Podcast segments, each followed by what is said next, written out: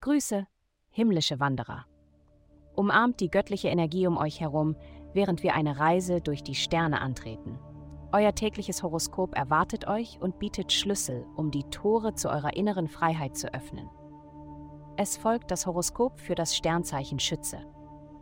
Liebe, heute ist möglicherweise nicht der beste Zeitpunkt für einen romantischen Abend. Du fühlst dich nicht in bester Stimmung und es fällt dir schwer, Begeisterung für das Kommende zu finden. Es wäre besser, wenn du dies für einen anderen Zeitpunkt planst, wenn es dir leichter fällt, die Freude, die ihr natürlicherweise teilt, wiederzuentdecken. Gesundheit. Die Welt hat sich seit dem letzten Jahr verändert und niemand von uns ist immun gegen die Veränderungen, die in unserem persönlichen Leben stattfinden. Geben hat eine neue Bedeutung bekommen. Wir müssen unseren Geist geben, nicht unser Portemonnaie. Wir müssen uns für eine neue Art des Zusammenlebens mit anderen öffnen. Nimm diese Zeit der Veränderung ernst.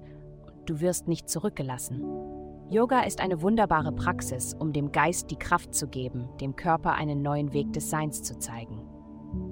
Karriere Jemand nutzt sein Wissen, um ein Machtspiel mit dir zu spielen. Er oder sie prahlt und versucht dich durch den Einsatz von ausgefallenen Buzzwords und Ideen, die über deinen Kopf hinweggehen, zu kontrollieren. Nimm nur die Informationen mit, die du brauchst, und gehe weiter. Geld.